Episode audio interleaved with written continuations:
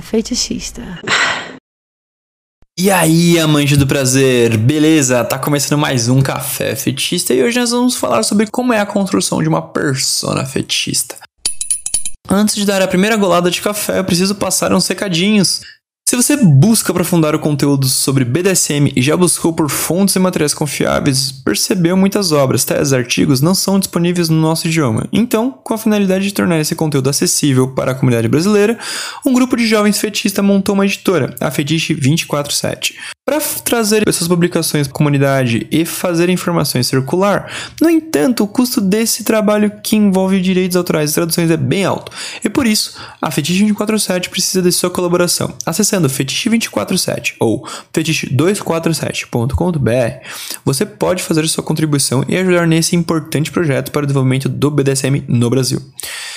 E se você está buscando material de estudo compilado de forma didática e resumida para entender esse universo dos fetiches do BDSM, acesse aprendendobdsm.br, que você vai ter acesso a um curso feito com tudo o que você precisa saber antes de começar a praticar e ainda vai estar contribuído com a comunidade, pois toda a verba arrecadada com a venda do curso é revertida para a editora Fetiche 247 para criarmos uma fonte segura de referências em português e pluralizar o conhecimento. Agora sim, dá uma boa bolada aí no seu café e a gente vai começar agora um assunto maravilhoso de hoje. Me acompanha.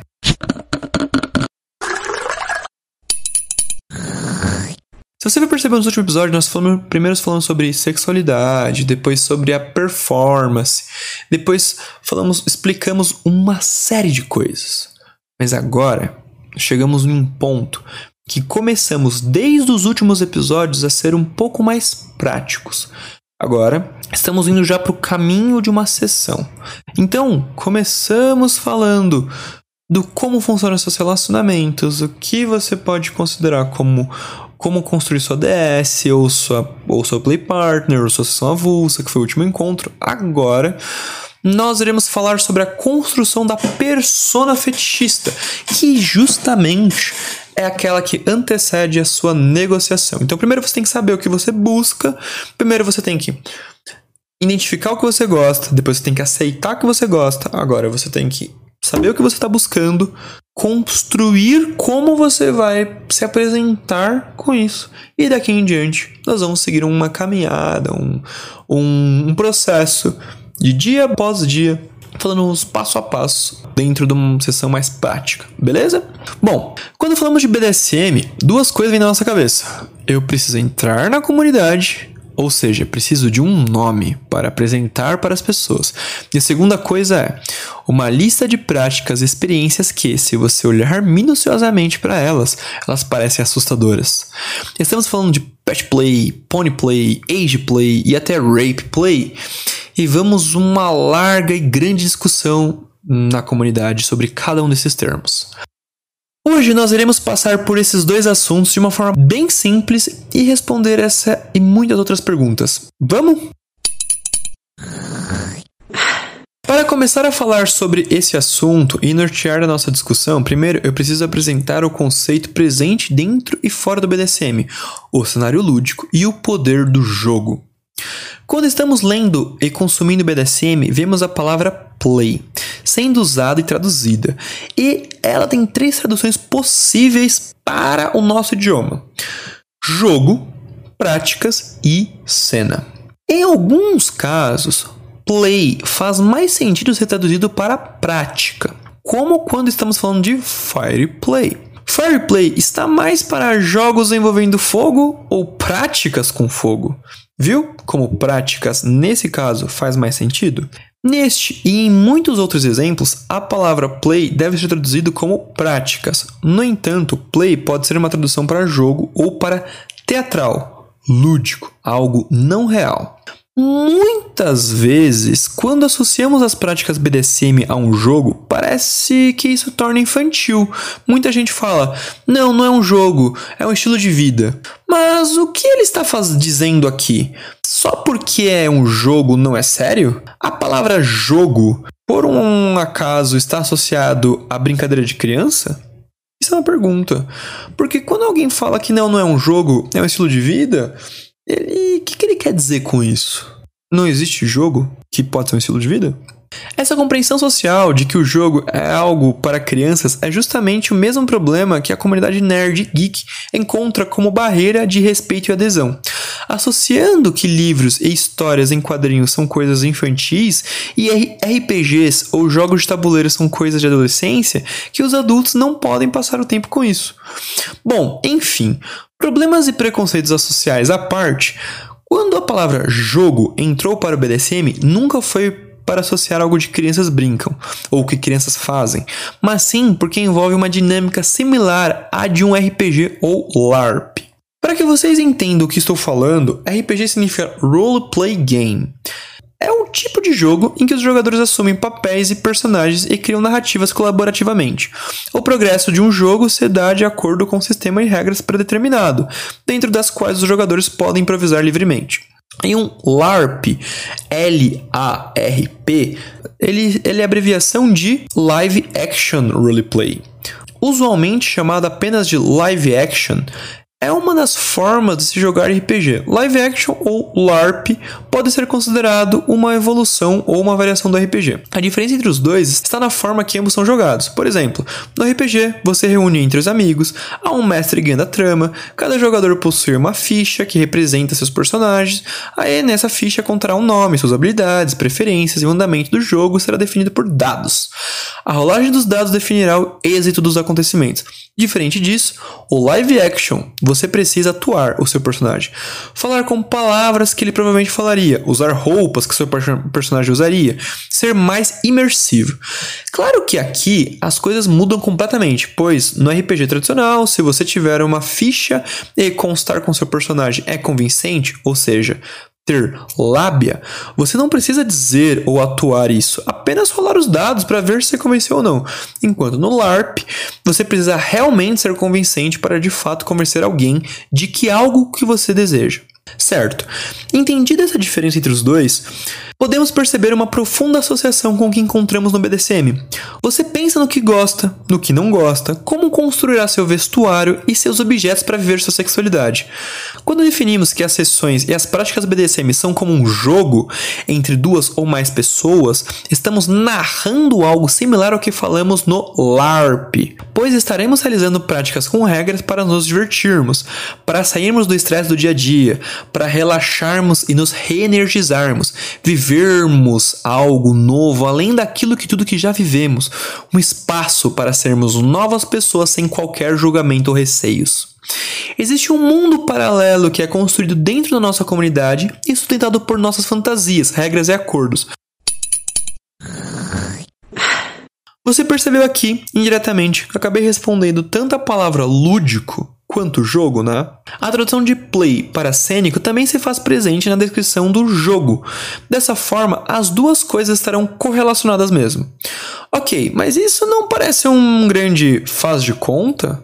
E por isso, um joguinho não pode soar menos real, falso, até mesmo superficial? Eu sei que essas perguntas podem existir, mas é aí que você se engana, meu bem pois pode ser lúdico. Não tem nada de real aqui. E agora vamos para uma conceitualização desses termos.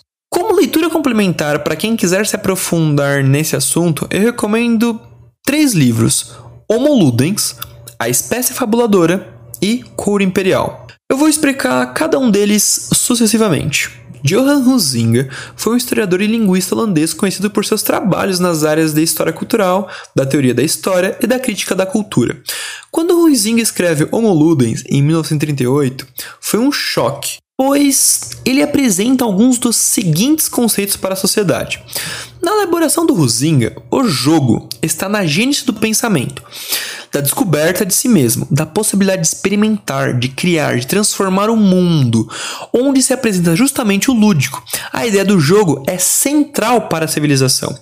Huizinga apresenta que um ser humano é lúdico por natureza. Aprendemos as coisas brincando e jogando desde criança. Huizinga descreve que o lúdico e o jogo fazem parte da natureza humana, como na palavra Homo sapiens, o homem que pensa, que raciocina, e o Homo faber, o homem que faz. Huizinga apresenta o termo Homo ludens para dizer o homem lúdico. O jogo ou o conceito de jogo vem como uma categoria absolutamente primária da vida, tão essencial quanto o raciocínio, como o Homo sapiens, e a fabricação de objetos, como o Homo faber. O homem que brinca de Ruzinga não substitui o Homo sapiens, que sabe e raciocina, mas se coloca ao lado do pouco abaixo deste, mais ou menos na mesma categoria que o Homo faber, que trabalha. Enquanto o jogo dura, as regras que regem a realidade cotidiana ficam suspensas. As atividades humanas, incluindo filosofia, guerra, arte, leis e linguagem, podem ser vistas como resultados de um jogo, Exemplo: a escrita alfabética surgiu porque alguém resolveu brincar com som, significados e símbolos. A filosofia fica como um grande jogo de conceitos. As guerras ocorrem segundo certas regras que lembram jogos, não excluem gestos de cavaleirismo. Quando estamos ensinando alguém, precisamos dar exemplos e narrar histórias, e acaba que o lúdico desempenha um papel fundamental no aprendizado, mas não é o único componente do jogo. Existem outras funções para o mesmo, como competição, passatempo, contudo, independentemente de isso ser bom ou ruim, o que deve ser visto no jogo são os aspectos criadores e não os negativos.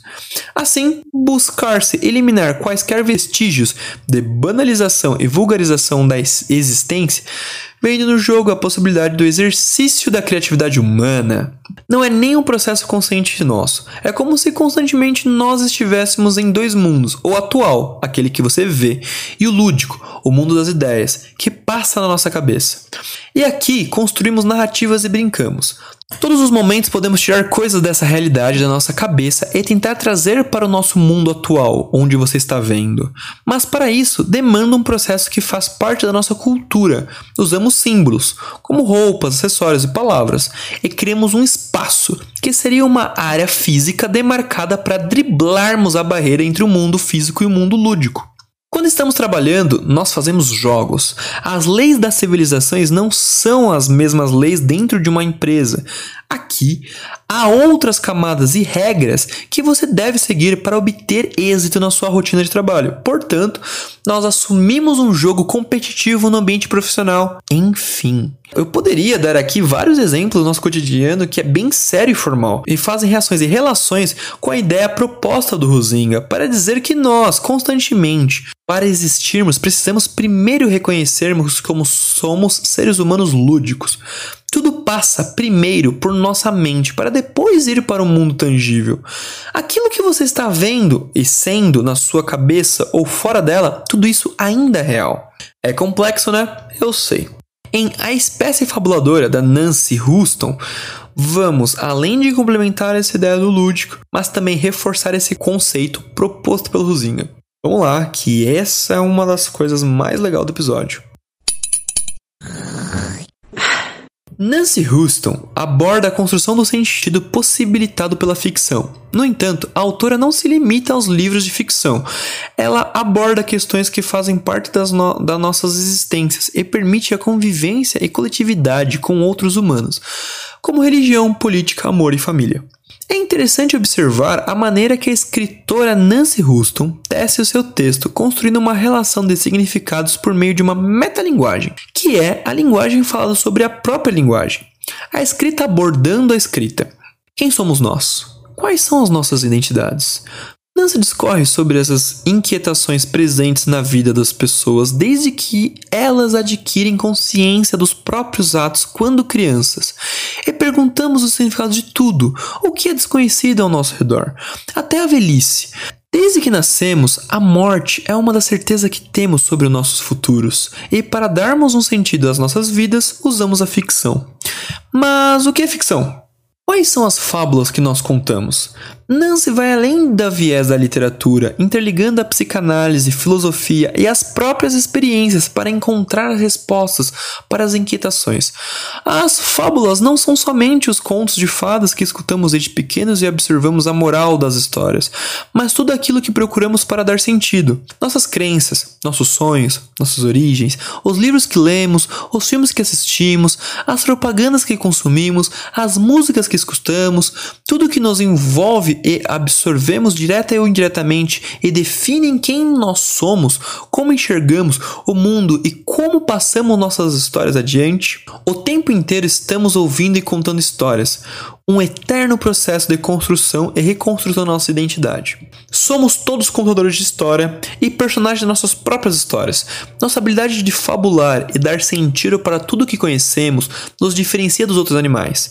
Nancy explica que se as referências que construímos ao longo da vida e o desenvolvimento da linguagem seríamos como os animais que não conseguem distinguir o bem e o mal, certo ou errado, não registram a passagem de tempo, não criam histórias de ficção para explicar suas atitudes e que não conseguem explicar, não se preocupam com a morte ou com o que vem depois. Pela ótica da Nancy, somos todos personagens com nossas máscaras. O contexto que nascemos e vivemos nos diferencia uns dos outros, ao mesmo tempo em que, no, em que nos dá a noção de nós. Para existir nossos egos, identidades, linguagens, é preciso que haja uma comunicação e relação entre humanos. Dessa forma, amarrando os dois assuntos, percebemos que eles deram as mãos naturalmente, não? Como eu disse, quando estamos ensinando alguém, precisamos dar exemplos e narrar histórias, e acaba que o lúdico desempenha uma, um papel fundamental no aprendizado. A realidade composta em nossas mentes provém de uma constante soma de tudo aquilo que vivemos, ouvimos e experienciamos, para depois exteriorizar novamente e criamos um ciclo ou paradoxo que nos retroalimenta. Annie McClintock. Eu acho que Annie McClintock é uma das artistas e escritoras que eu mais falei aqui, né? Bom, eu tenho quase certeza que sim. Mas Annie McClintock é uma estudiosa feminista que publicou amplamente sobre questões de sexualidade, raça, imperialismo e nacionalismo. Cultura, poder e visual, fotografia, publicidade, teoria cultural e alguns dos seus ensaios mencionam sadomasoquismo. Tadã! Essa mulher, ela fala sobre muitas das coisas que eu gosto, cara. Eu poderia resumir Cor Imperial como uma narrativa para descrever a construção do patriarcado moderno e como ele nos influencia. Pois, como a própria disse nesse livro, os homens brancos europeus eram donos e gerentes de 85% da superfície da Terra no final do século XIX. Se eu disse até agora que é a visão que nós temos de mundo e como isso nos apresentou cria nossa imaginação, como nós iremos exteriorizá-lo?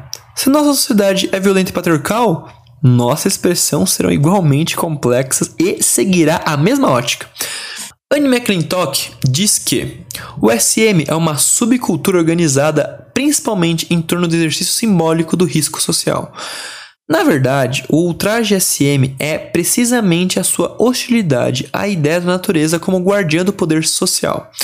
O SM recusa a interpretar o poder como algo relacionado ao destino ou do cunho inevitável, visto que SM é um exercício teatral de contradição social.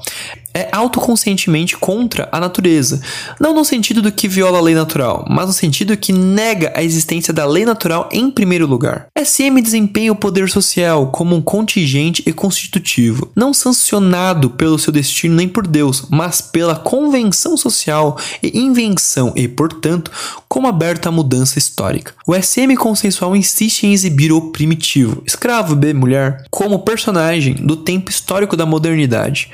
O SM encena o primitivo irracional como um roteiro dramático, uma performance comunal no coração da razão ocidental. A parafernália do SM, botas, chicotes, correntes, uniformes, é a parafernália do poder estatal, castigo público convertido em prazer privado. SM joga o poder social para trás, visivelmente ensinando a hierarquia, a diferença e o poder. O irracional, o êxtase e a alienação do corpo como estando no centro da razão ocidental, revelando assim a lógica imperial do individualismo, mas também irreverentemente recusando-a como destino. SM manipula os signos do poder para recusar-se sua legitimidade como natureza. Eu acho essa descrição da Anne McClintock sobre como funcionam as práticas SM geniais. Por que nós usamos bota? Por que nós usamos chicote? Por que nós criamos essas, esses jogos que envolvem poder, envolvem medo, envolvem N coisas? Veja que interessante.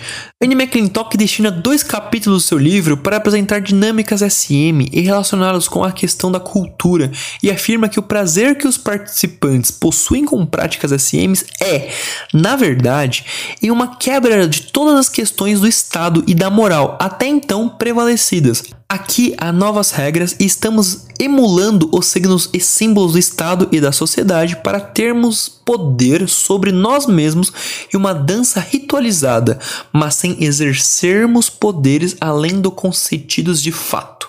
Então, ao ler essa trilogia, começando pelo Huzinga, depois da Nancy Houston e terminando com a McClintock, estaremos entendendo aquilo que vem apresentando ao longo dos últimos episódios sobre sexualidade estar relacionados à cultura que você está inserido e que nossos prazeres partem do campo imagético da mente, para depois para o corpo, e, consequentemente, ele não deixa de ser tão poderoso e influente quanto qualquer outra possibilidade física que podemos imaginar. Em outras palavras, para um praticante BDSM, as coisas físicas não são mais reais que as imaginadas. Se uma palavra severa ou castigo não são menos dolorosos do que um chicote, muito menos prazerosos do que muitos vibradores. E eu tenho certeza que por exemplo, se você for lavar sua louça porque sua mãe mandou, é muito diferente do que quando você for lavar sua louça quando o seu dono ou sua dona mandar. Aqui, esse combustível do imagético, da sexualidade, da imagem, ela distorce completamente aquilo que é o mundo atual, o que você está vendo nos olhos nus da carne. Dá um gole no café aí que o assunto está só começando, hein? Claro que em um podcast ou um vídeo do YouTube que eu falo de narrativa, história e campos mentais, eu preciso convidar alguém para contar uma bela história, né? Ah, eu convidei a Amarela do podcast Obscenos São Seus Amigos para contar uma história super interessante sobre as questões da nomeação e o processo. Ela gosta de ser chamada de Amarela ou Cissa. Então, o palco é seu, minha querida assume o microfone aí, a palavra é sua e brinde-nos com seu conhecimento magistral. Olá, meu amor. Para falar um pouco mais sobre essa noção de dar nome e tomar posse, eu queria ler um livro do Tivetan Todorov chamado Conquista da América A Questão do Outro. Esse livro é excelente e ele vai falar sobre esse processo da conquista de América como um sinal de alteridade. Alteridade é um conceito da antropologia que significa se encontrar com o diferente, mas para entender que existe um diferente, a gente tem que entender que existe uma norma. Nesse capítulo, ele vai falar sobre como Colombo toma posse dessa nova terra. E eu queria ler alguns trechos.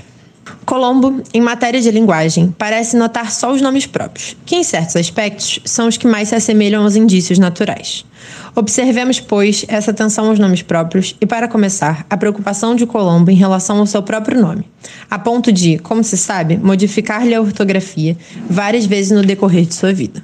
Colombo, e depois dele Las Casas, assim como muitos de seus contemporâneos, acreditam, portanto, que os nomes, ou pelo menos os de pessoas excepcionais, devem ser a imagem de seu ser. Essa tensão excessiva para com o próprio nome encontra um prolongamento natural em sua atividade de denominador durante as viagens. Como Adão no Éden, Colombo apaixona-se pela escolha do nome do mundo virgem que está vendo. E assim como para com ele mesmo, os nomes devem ser motivados. Colombo sabe perfeitamente que as ilhas já têm nome. As palavras dos outros, entretanto, não lhe interessam muito, e ele quer rebatizar os lugares em função do lugar que ocupam em sua descoberta, dar-lhes nomes justos. A nomeação, além disso, equivale a tomar posse. As coisas devem ter os nomes que lhe convêm. Há dias que essa obrigação deixa Colombo num estado de verdadeiro furor normativo. Por exemplo, no dia 6 de dezembro de 1492, um porto que de madrugada tinha sido nomeado Maria fica sendo São Nicolau no fim da tarde. Nem os índios escapam da torrente de nomes. Os primeiros homens levados à Espanha são rebatizados de Dom João de Castilha e Dom Fernando de Aragão. Quando Tibetan Todorov fala que dar nome é tomar posse, ele dá vários exemplos de como as ilhas já tinham nome, as lagoas, os mares já tinham nome. E o Colombo vai rebatizando esses lugares para apagar o referencial indígena e criar um referencial agora europeu. Ele faz essa logística de nomenclatura de acordo com o seu referencial daquilo que ele acredita que é certo, e nisso vai apagando outras formas de entender e pensar o mundo, porque ele acreditava que a forma dele era mais correta ou mais certa. Tem um exemplo genial para mostrar isso, da questão do referencial teórico, que é quando Colombo vê um jacaré, ele escreve na carta: Hoje nós vimos um cachorro com muitos dentes e um rabo muito longo.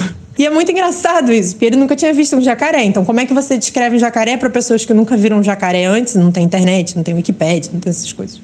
Como é que faz isso? Ele usa o referencial que ele tem. E ali ele pensou o jacaré tal qual um cachorro. E essa coisa de dar nome aos índios, especificamente, no processo de mestiçagem da América Espanhola, é uma coisa muito importante, porque os índios tinham seus nomes, eles tinham suas formas de serem nomeados. E isso vai sendo apagado, então você vai apagando junto disso uma cultura e a forma deles se organizarem hierarquicamente ou não. Como é que funciona dar nomes na Europa, né? E é o que a gente levou hoje para nossa vida. O nome do pai vem por último, porque a figura paterna deve ser carregada historicamente. A família do pai é mais importante que a da mãe, por isso vem por último. A da mãe vem em segundo lugar quando vem. Nos Estados Unidos e na Suíça, por exemplo, hoje o nome da mãe não é nem passado. Então, o primeiro nome é o primeiro nome, o segundo nome é meio que um apelido, muitas vezes um referencial a um tio, ao primeiro nome de um tio, de um primo, e vem o último nome. Além disso, as mulheres que se casam têm o apagamento do seu último nome, da sua família paterna, para se tornar a família do homem com quem elas casaram. E acho que o exemplo maior dessas coisas todas é quando uma mãe vai brigar com a gente e fala: João da Silva Almeida, arrume seu quarto agora. Ela falou o nome todo, você sabe que fudeu. Porque ela tomou posse, ela que escolheu o seu nome, e quando ela fala o nome todo, ela está mostrando a quem você pertence. Ela está dizendo o primeiro nome, que foi ela que deu, ou o pai, né? O segundo nome, que geralmente é dela, ou da família, e o terceiro nome, que também geralmente é da família. Então você pertence a isso aqui, você deve agora me obedecer porque eu falei o seu nome inteiro. Muito obrigado, Cissa. Puta, é uma honra poder dividir espaço contigo. Sério, bicho. É, eu não sei se vocês perceberam, é, a voz dela é a que fala café fetichista no começo. recomendo muito o podcast dela, é muito bom. Como a Cícia exemplificou magistralmente, nós atribuímos nomes para as coisas para assumirmos propriedade. Então, relacionando também com o que a Anne McClintock falou em Coro Imperial, Anne menciona a necessidade de assumirmos o nome do pai, pois, como o filho foi parido pela mãe, ele é dela. Culturalmente, o homem também precisa assumir a posse da criança, por isso, ele dá o nome dele para ela, numa tentativa de dizer ele não é mais dela ou ele não é só dela. Esses são os vários exemplos de uma sociedade patriarcal. Aqui temos dois assuntos importantes. Um, é entender que suas fantasias sexuais estão na sua cabeça e são atributos construídos pela sua cultura, pelas experiências que você teve em vida e também pelos livros que você leu, filmes e músicas que consumiu. Ah, enfim, tudo faz parte de um contexto com uma história pré-acordada que está dentro de ti numa tentativa sua de exteriorizar isso. Você junta tudo isso em uma persona e atribui um nome para ela. Dar um nome para si próprio é também tomar posse dos seus desejos e vontades. Não é só deixar que eles te guiem, sabe? Mas você personifica seus devaneios em algo real, tangível para si. As possibilidades de nome são infinitas, bicho.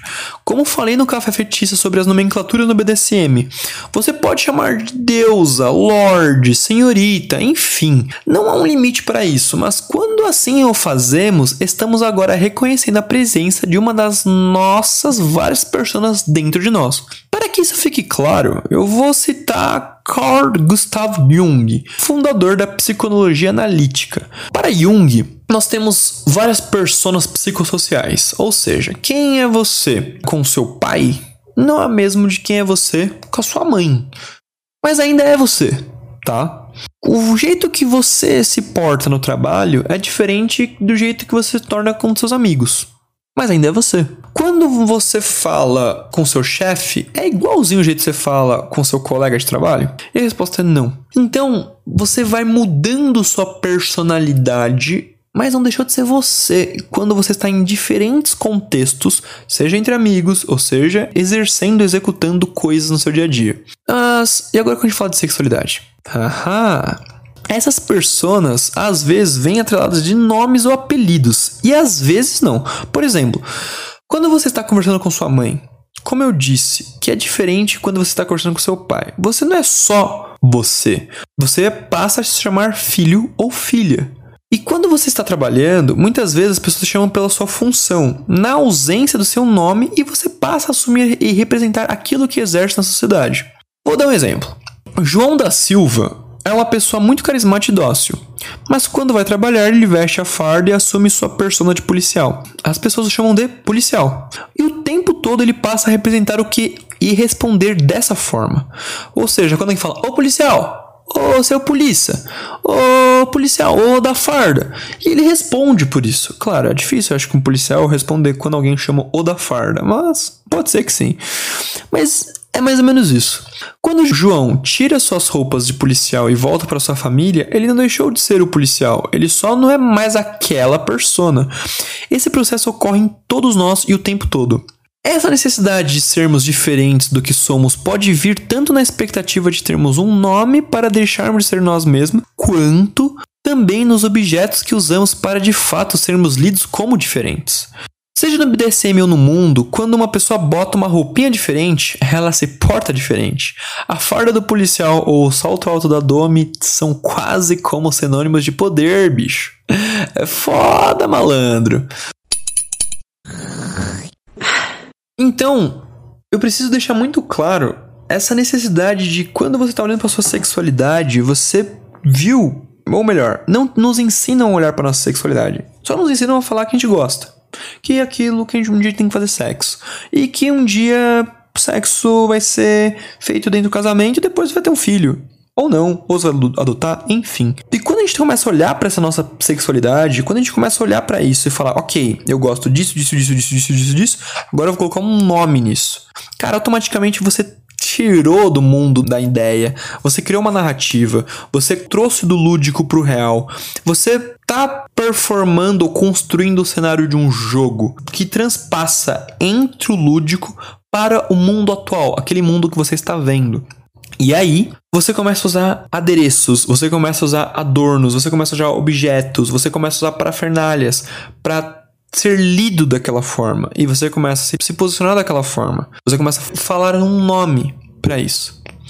Mas é importante deixar muito, muito, muito, muito claro para você que a necessidade de ter um nome também é usado como proteção. Essa palavra resume outro grande tópico desse assunto, como falamos em dominador ou submisso, quais posturas deve ter? Naquele encontro, nós sabemos que pertencer a uma minoria sexual destrói nossa autoestima e por isso procuramos pessoas e ações que nos validem. Não há problemas nisso, ok? No entanto, nós não estamos fora da sociedade atual e o diferente muitas vezes é rechaçado das piores formas possíveis.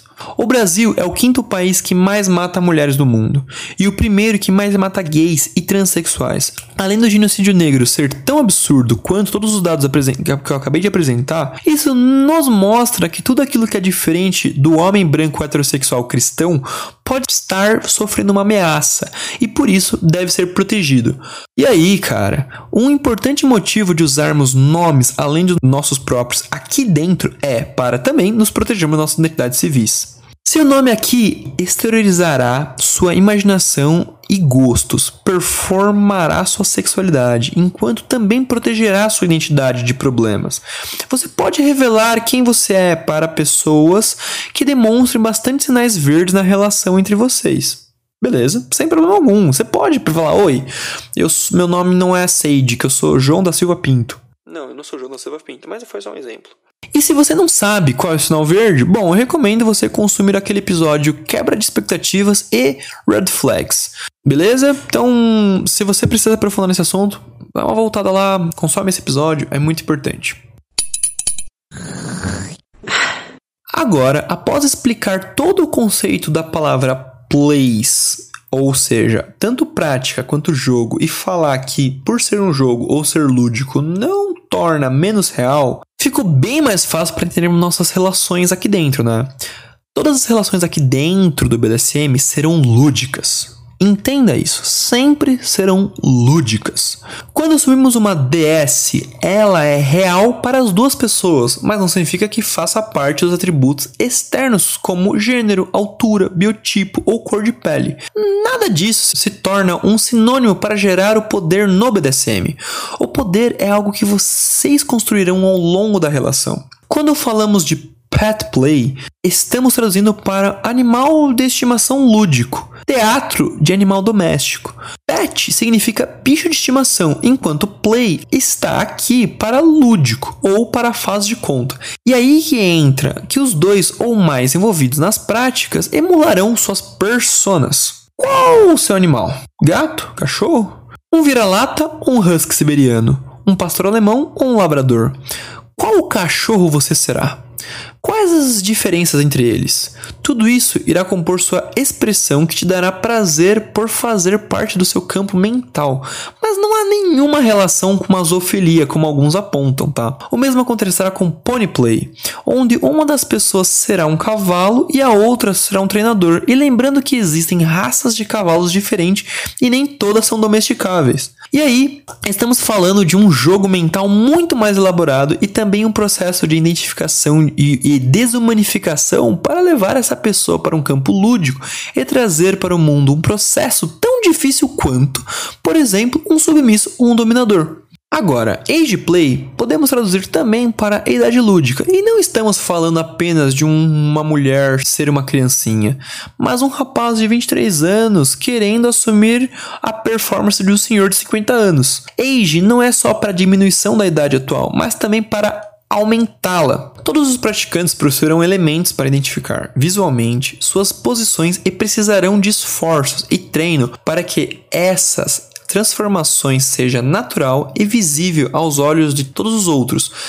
E principalmente que todos os reconheçam dessa forma e o respeitem por isso. Você é um idoso, ou um cachorro ou um cavalo. Sem problemas, você começará a compor sua identidade da mesma forma que um dominador pensará em um chicote ou uma bota. Os dois precisarão dos elementos exteriores para entrarem nesse padrão mental sabe? Percebeu como nada disso virou monocromático e abriu uma infinidade de possibilidades? É justamente essa a graça do BDSM. Você irá compor sua persona a fim de viver facetas da sua sexualidade e obter seu prazer através desses jogos e práticas. Sendo físicas ou não, todos são reais e merecem respeito. Beleza? Ficou claro isso pra gente? Associar age play à pedofilia ou pet play à zoofilia é uma forma bastante burra de resumir esse universo lúdico. A gente não diz que um sádico é um possível assassino, porque é essa a performance social. Sabe, o bicho papão das histórias infantis e vilões hollywoodianos que o sádico representa na nossa cultura. Nenhuma dessas comparações é justa, nenhuma. Então, um sádico ele não é um assassino, assim como quem pratica pet play não pratica zoofilia. Quem pratica play também não está nem um pouco interessado em pedofilia. Alguém que quer ser tratado como uma criança quando está dentro do jogo e outra pessoa que quer ser um gatinho doméstico que só come, rosna e dorme, perfeito. Encontre um parceiro e parceira que esteja disposto a jogar com essas regras que você irão criar e divirtam-se. Tenham seus prazeres e vivam. Reenergizem-se, gozem desse, desse estado mental que vocês entram nesse universo novo de possibilidades. No final, tudo isso está aqui dentro da sua cabeça, pois todos nós obtemos prazeres de forma diferente, estimulamos a libido de formas diferentes e nos reenergizamos de forma diferente. Se são todos seres humanos adultos e estão consentindo, temos um mundo cheio de possibilidades para explorar e vá! Como disse Gary Switch em 2003 sobre as práticas BDSM, adultos consentindo. É isso o que define e resume BDSM adultos consentindo. Ok? Então, abandona aquele discurso de que age play é pedofilia, porque nós estamos hiperpotencializando o senso estético e trazendo elementos da nossa cultura e nossos preconceitos para dentro do sexo. Não, aqui nós estamos falando de o jogo ou os atributos do jogo são construções da nossa cultura que vão levar para fábulas, histórias, construções narrativas dentro da nossa mente, que isso tudo vai compor um estado mental alterado de consciência e que daí depois nós vamos trazer isso para dentro de uma sexualidade, nomeando-a e trazendo símbolos na nossa cultura para que nós possamos exteriorizá-la. É por isso que o bebê no Age Play ele usa chupeta e ele fala com uma voz específica. Ele não consegue não ser dessa forma porque são elementos culturalizados que respondem a isso. E isso é o que dá o prazer, estimula o orgasmo daquela pessoa. Lembrando, nós não estamos falando de penetração. Entrar nesse estado gera libido para aquela pessoa, que daí consequentemente ela entra no estado, alguns vão chamar de little space, baby space ou pet space, pony space e o que é cada uma dessas coisas? Isso nós falaremos nos próximos episódios. então é isso, pessoal. Espero que você tenha gostado. Deixe seu gostei, dê um like, siga a gente no Instagram, apoie a Fetiche 247. Se você preferir, acesse aprendendobdsm.com.br e estude sobre BDSM propriamente dito. Pessoal, é isso. Espero que tenha gostado e até o nosso próximo encontro. Fui!